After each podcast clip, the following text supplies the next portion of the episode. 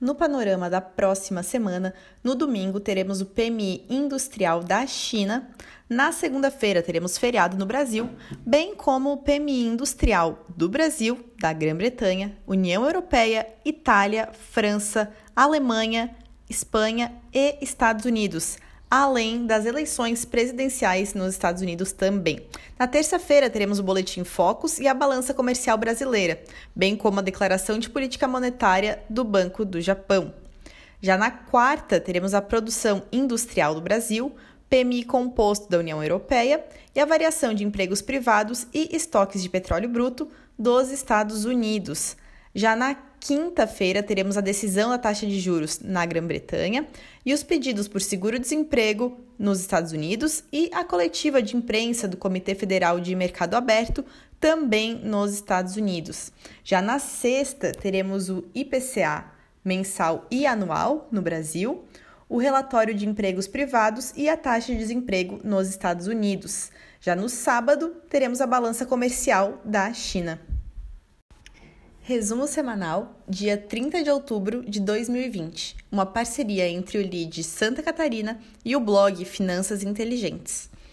No âmbito nacional, o Ministério da Economia divulgou, nesta quinta-feira, os números do Cadastro Geral de Empregados e Desempregados, o CAGED, mostrando que o Brasil criou 313.564 vagas de emprego formais em setembro desse ano já o Copom manteve a taxa Selic, a nossa taxa básica de juros, inalterada em 2% ao ano.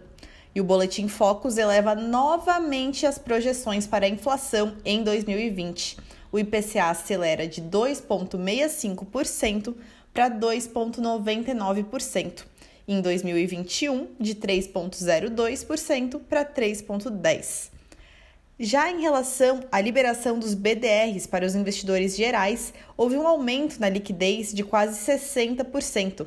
O salto foi de 103 milhões em volume transacionado na média dos últimos 30 dias para 164,7 milhões na média desde a última quinta-feira.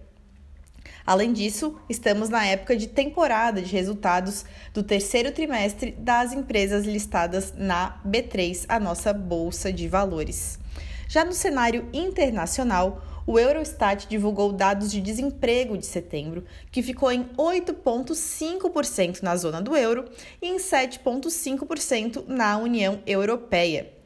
E os resultados melhores do que esperados dos PIBs na Europa ajudam a aliviar as preocupações com o avanço do coronavírus na região. A zona do euro avançou 12,7% no terceiro trimestre, enquanto a previsão era de apenas 9,4%. A Alemanha cresceu 8,2% no período, maior do que os 6,8% esperados, assim como França e Espanha.